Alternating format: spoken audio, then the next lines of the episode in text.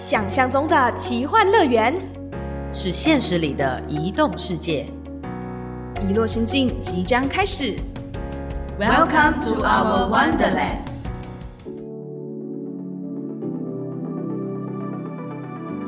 Hello，欢迎收听《一落心境》，我是主持人豆腐。我是主持人小植。哎，小植，今天呢，我们有一场这个录音嘛，但是是其实你才刚匆匆的从校园当中赶回来。呵，没有错。返马回来以后呢，就投入了跟教育领域有关，不小心从一个呃一直叽里呱啦的在讲话的人，变成了小植老师。嗯，我们的小植回到大马之后，其实不管是他刚开始进入大马这个领域的市场，还是说呢，在录音的过程当中，我们都会有一个这个行为，我们自己觉得蛮像是互相的帮助，彼此的协力。我我觉得这个社会时常都是需要一个人与人 呃寻求帮助的，互相关怀这样 对对对，如果有人帮助我，会觉得我自己好像有被接住在一个同温层里面，应该可以这样讲吧？可以这么说。那我们今天呢，来宾他目前现在在一个协会当中，这个协会的名字十分的有趣，它叫做放办。我们用闽南话来说好了，它叫棒花。棒花意思是指说过去的农人呐、他们会在时节当中互相的帮助跟协力。其实也和现在可能我们一般人在工作的时候一样，你可能会和其他的工作者，还是说其他在职涯生活当中的人们互相的帮助。那么在放办教育协会当中呢，比较特别的是，它是一群可能是 NGO，也可能是老师或者其他的社会的工作者们，他们陪伴着教育现场还有学生们去发展一个现代公民社会的行动力。但这个公民会比较像是说，哦，我们把一些社会上面发生的议题带入校园当中。打岔一下，豆腐在这边真的是迫不及待，一定想问的一点就是，呃，聊到那个公民社会，或者是说老师已经是老师了，也需要协力，或者是也需要发展什么样的议题，这件事情到底为什么那么的重要？对，你看，我就打岔了你的前情提要，有没有很讨人厌？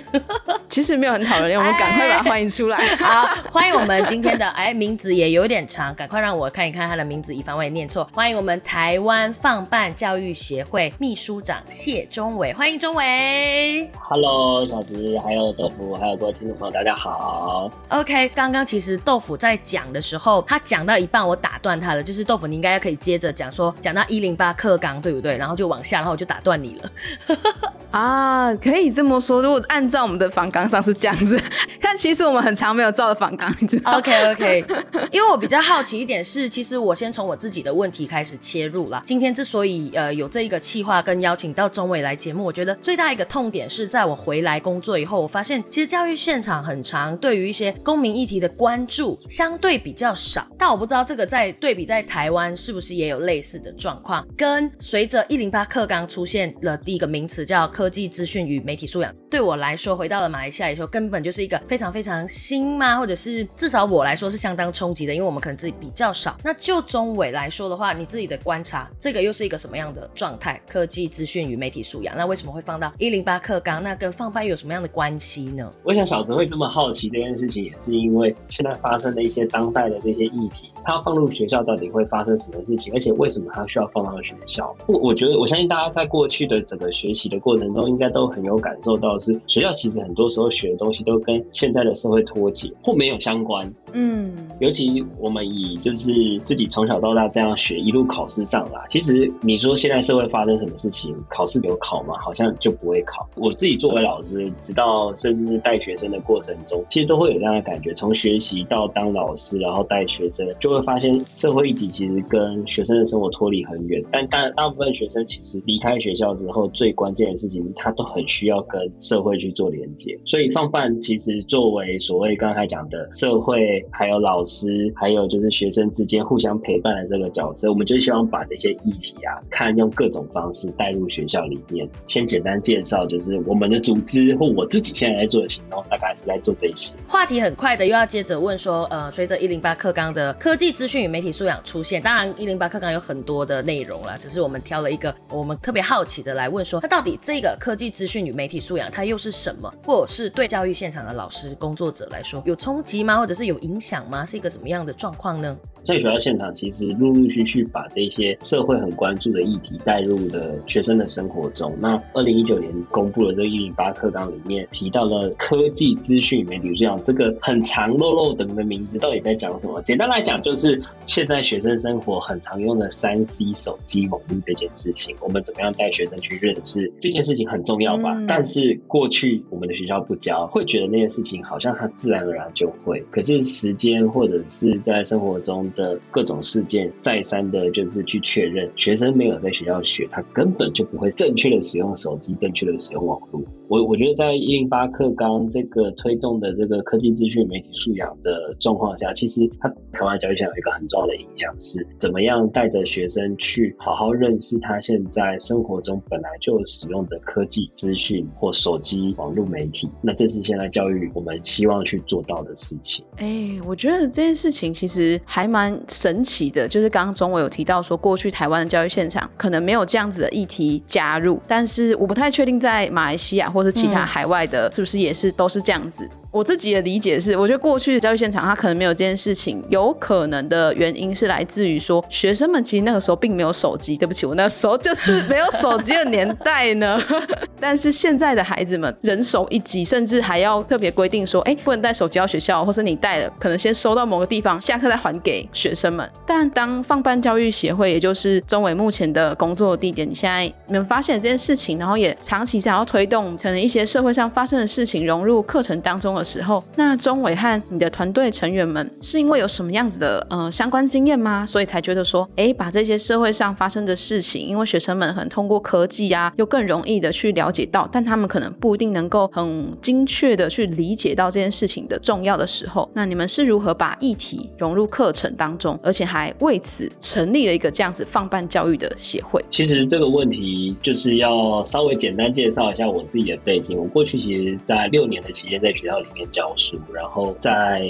大马应该比较不是这样讲，可能等下帮忙帮我补充。但我在的学校叫做实验教育，对，非主流，可能就是不是体制内学校了，应该要这样说。嗯，但我想大家应该也听得懂实验小学的那种感觉，就是那个味道，在看起来会比较在试着做一些创新嘛的教育相关的，对吧？对，没错，我过去六年期间其实就是在这样子类型的学校里面任教。那纵使是那样，其实我看到，不管是实验教育的学生，或者是一般就是公校的学生，其实遇到都一样的问题，就是他们对于生活真的很无感。大家都活在自己的世界里面，活在自己的手机里面。我想，如果尤其是我们听众，我不确定有没有有小孩的听众，或自己亲朋好友有有小孩的，就是那个应该很有感觉，就是他们真的对于这个社会发生什么事情，现在的孩子真的很不在意。那这件事情让我其实，在教学的过程中是非常担心的。所以，呃，我我尝试在课程里面带入更多真的社会发生的事情后，我看见学生其实，哎，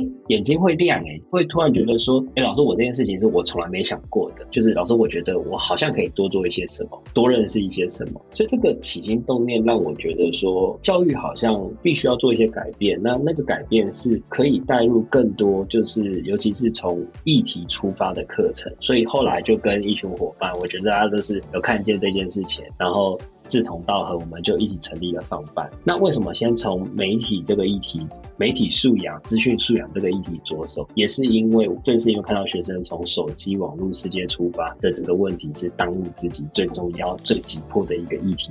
所以我们就从这个议题着手出发，带入议题到学校里面，希望跟老师跟学生做更多的对话。钟伟作为老师的经验，在教学现场的，我们也可以说是挑战，更多的可能也是一些挫折吧，在教书上面，进而去推动说，如果我们有一群人们出来做了这样子的事情，把议题有一个协会，有一个团体正在努力自发做这件事情，让老师们觉得很放心，因为他有一个桥梁，他有一个一类是依靠或可以讨论的对象，那他们就可以试着在这么繁忙的教育工作现场。还可以多加一些有趣的事情上去，而我觉得媒体素养这件事情也呼应了上一集我们邀请到了阿健伟来到我们节目现场，在马来西亚的可能在媒体上面，大家在判读资讯的时候，有时候真的是防不胜防，不是你要防，你要防假消息，它是排山倒海的来，是蛮可怕的一件事情。但就钟伟作为老师的经验来说，你会认为说资讯判读或者媒体素养的这些能力，或者是这些素养的养成啊，在教给大家的时候，最难的会是什么？因为你当然自己懂，可是要怎么教别人说啊，这个是这样这样这样之类呢？我我觉得这件事情最难就是要看到自己其实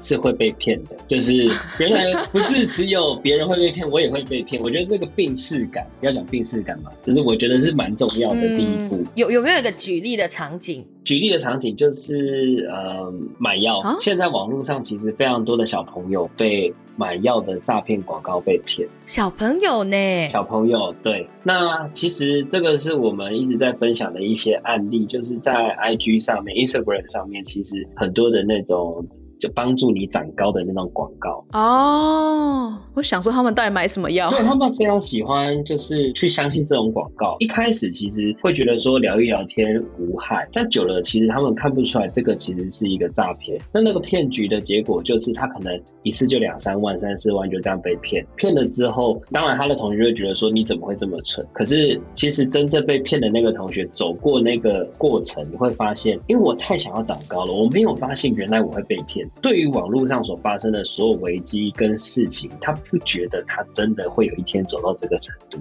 所以。我觉得在这件事情判读现在网络上的生活上的讯息，我从学生身上看到，或者是老师的身上看到，第一步是我们要先意识到，我自己也有可能会被骗，我自己就是可能那被骗的那一个人。我觉得这是第一步。你们走到教学现场，要跟老师说：“哎，老师，你们跟我们一起做这件事情吧。”我觉得很有趣，也很需要，很重要。那老师们的反应呢？会觉得说：“哎，啊钟伟老师，你这样说，我也很想教，可是我也不知道。”就是他可能会提出一些困难，跟你说：“我没有必要融入，或我该怎么融入啊？我就是教。”这些而已。那你们通常作为协会的，是怎么样第一手去跟老师们去做接洽？说可以，我们一起试试看。我我觉得这个问题在于说，其实刚刚好我们切入了这个议题，是台湾现在整个现场大家都很担心的议题啊。我觉得老师就是都很明显感受到，现在的学生跟过去所谓还没有以手机为生活的这些学生，他的世代差异非常大。对，引导他们好好的去面对现在网络或生活中的讯息，这个一定是现在的当务之急。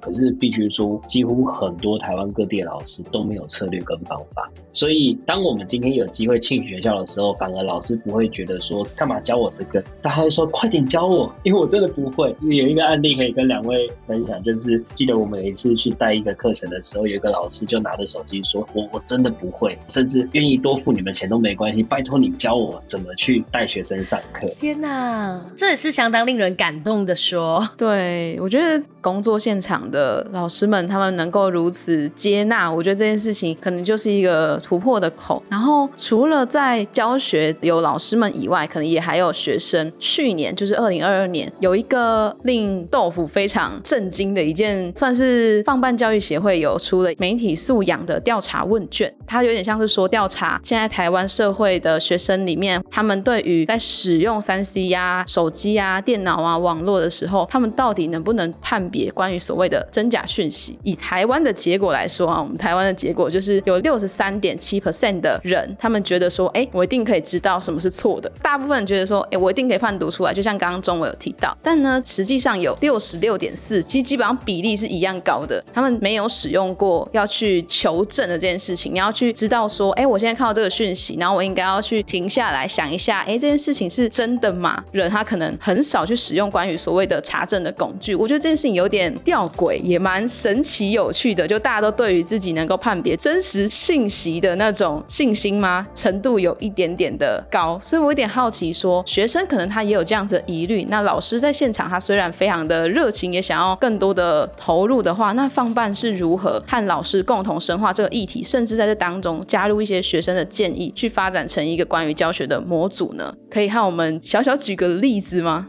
就是豆腐刚才提的那份资料，确实是我们觉得非常有趣也非常不意外的事情。就是学生都觉得自己可以判断出讯息，但是都不曾用过任何查证的工具。那所以你的判断是来自个人的经验吗？就是非常有趣。但也因为这样，学生也看见自己的问题，老师也看到了这些问题，大家想介入，大家也没有方法。其实我们花了蛮长的时间，比起我提供很多的工具或教案给老师，放办花很多时间在跟老师组成一个像是社群、一个组织的感觉，然后每一个月或每一个固定的时间，我们就进入学校跟老师一起做讨论，我这个课程可以怎么去做教学。嗯其实，在台湾现在各地的现场。怎么去教学生的这个教案，就是老师的这种教案，其实非常非常多。可是大家会不会用，会不会了解它背后要带的意涵或想法？这是更关键的。所以放班其实花更多时间是跟老师对话，到底为什么学生需要这个内容？举例来说，像刚刚讲的增高药的这个案例来说，其实增高药是一个实际的结果，但是对老师来讲，我要怎么教学生去看见背后的问题？这个我们其实就会花很多时间去跟老师讨论。比方说，增高药这个广告的出现载体是就是 Instagram，老师是不是可以用一些可能相关的影片带学生去做比较影片，看看不同影片之间他到底用什么手法去让你更相信这个影片里面的内容，去让学生去破解所谓诈骗影片的一些要素逻辑。嗯，所以老师就会知道说，哦，我知道诈骗这件事情啊，但我不知道怎么样带学生去认识，其实网络上很多诈骗啊。放班领导之后，他知道原来我把不同的影片素材拿起来，让学生去看去比较，其实学生就会知道说，原来诈骗或者是网络上的一些这个手法有什么共通性，我要怎么去更留意跟小心。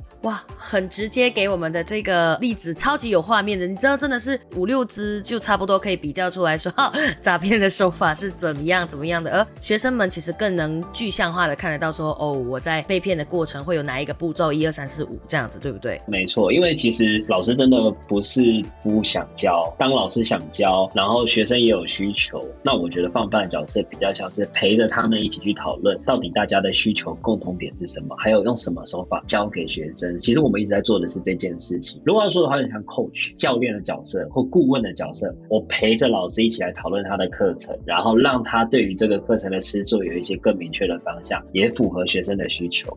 我刚刚一路听下来就热血沸腾，因为回来投入跟教育领域有关的时候，就会你知道在同温层里面开始会燃起来，觉得说好像小直也可以做点什么。可是刚刚我们听了钟伟分享说，在一路这样过来，其实有很多的挑战或者是困难是需要去面对跟解决的。但这边呢，走温情派路线的小智就想要先不听挑战，想要先听说，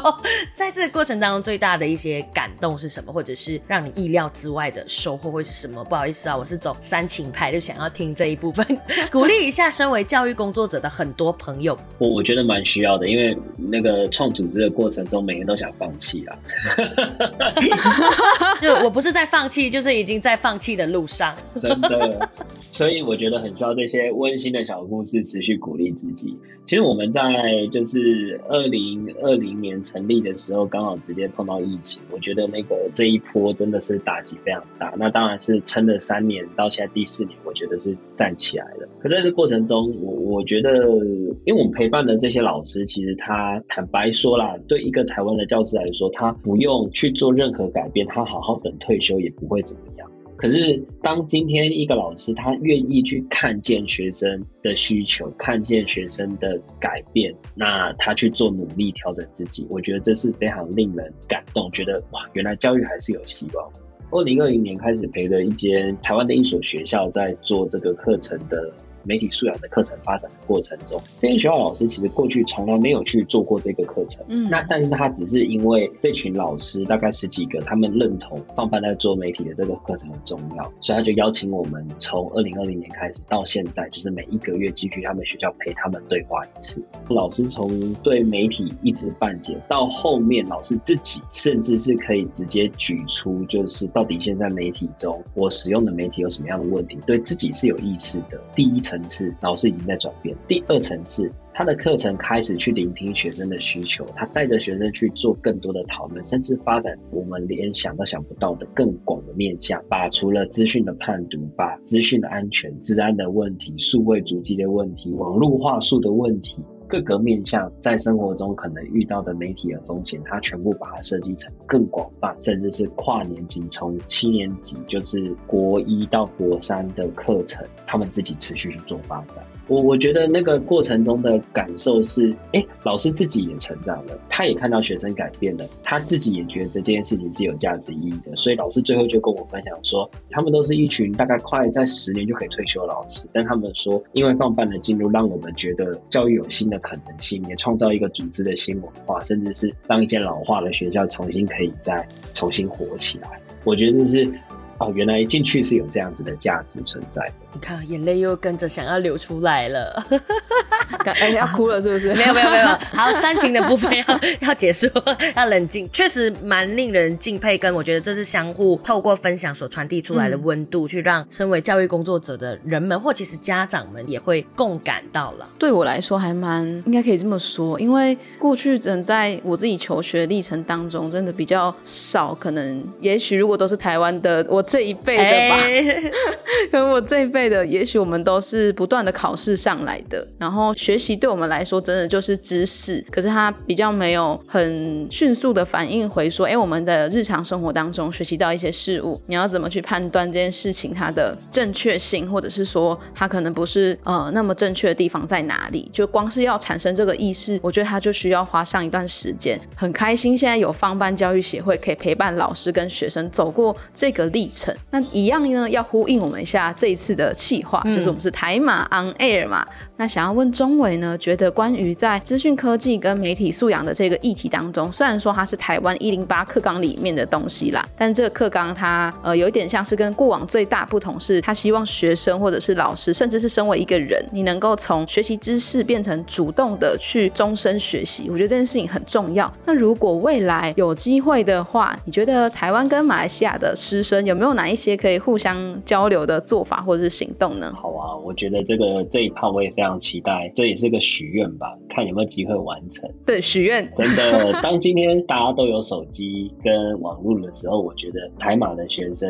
就是其实大家彼此之间的共通性就更高了。至少在台湾这边，我们现在已经在努力的是，我们在很多的学校长期的陪着他们发展这些媒体素养相关的课程。有一群学生因为这些课程的受益而持续对于媒体的 mindset 有整体的提升。那我想就是如果就从之前在跟两位主持人。在交流的过程中，哎，大马也有很多伙伴也想做这一块的议题。也许我觉得从共同就是怎么样让学生去执行一个好的媒体，或者是老师们怎么去发展一个好的媒体课程，从这一块的主题，也许我觉得可以来做一些，无论是线上或实体，这也许是后续可以来努力的地方啊。当然，这是应该是个许许愿这样。是是是，豆腐跟小直岁最擅长把许愿成真了。不过呢，先埋一个伏笔，没有没有没有，开玩笑开玩笑，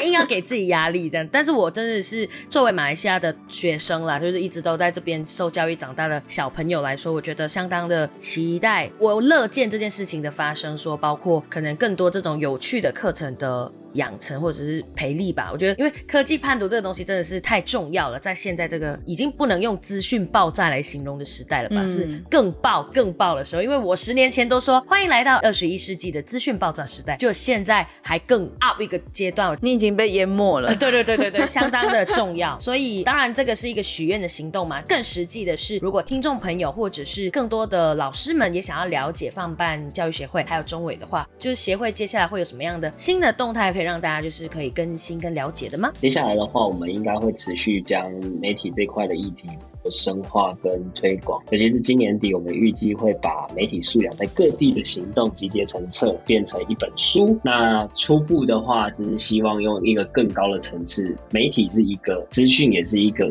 科技也是一个，但是其实它整体就是一个更大的概念，叫做数位。作为一个数位时代的公民，应该要有的素养是什么？所以。他们希望今年能够从数位公民素养的角度出发，去带大家重整横向的看，到底对当代的学生来讲，我们应该有哪些面向的学习？那我们把各地的经验集结成册之后，希望让台湾的老师能够在教学上有一个更明确的方向。那如果他他的老师没有教他这个内容的学生，那也许你可以用这本手册来自学。我们希望在今年年底能够把这些东西整理成册。分享给大家，哎，这是一个很棒的，哎，那我们就要想小小敲完一下，小植老师是不是有机会带走这本书，宣传到大马？相当相当期待，乐见乐见这件事情的发生，所以到时候呃，放班有任何的最新的消息，我们就要时常跟上，那样请宗伟再给我们更新。没问题，耶。对，今天时间很短了，然后也透过这个过程当中，可以就是浅浅浅的聊到说，可能呃中委跟协会一起在做的努力，跟现在大家对于数位啊或者是资讯轰炸这个时代，大家的一些小小的看法。那更多的是希望可以借由有一群神奇的人们、有趣的人们正在做的这些行动，可以鼓励到可能你自己也在这个路上，只是相对比较孤单的教育工作者们或者是家长们。嗯，那呃以后就是大家可以再集结起来嘛，在这个数位时代里面。没错，那喜欢今天这集内容的听众们，别忘了到 Apple Podcast 给遗落行经一个五星评价。当然，还有别忘了要追踪我们的放办教育协会哦，可以到他们的面子书，也就是脸书、Instagram 按个赞，然后追踪起来，然后书也可以买起来。但我们就是敲完，大家按越多赞呢，我们就敲完小纸板越多本回去。还没出版嘛？哈，中伟可以慢慢来，我们不着急。好了，开玩笑，当然没问题啊，OK 的，一定支持嘛。So，我们今天的节目就到这边，谢谢钟伟，下次再来我们节目上玩耍喽。好哦，没问题，谢谢大家，谢谢听众朋友。好，那我们就下期见，拜拜，拜拜。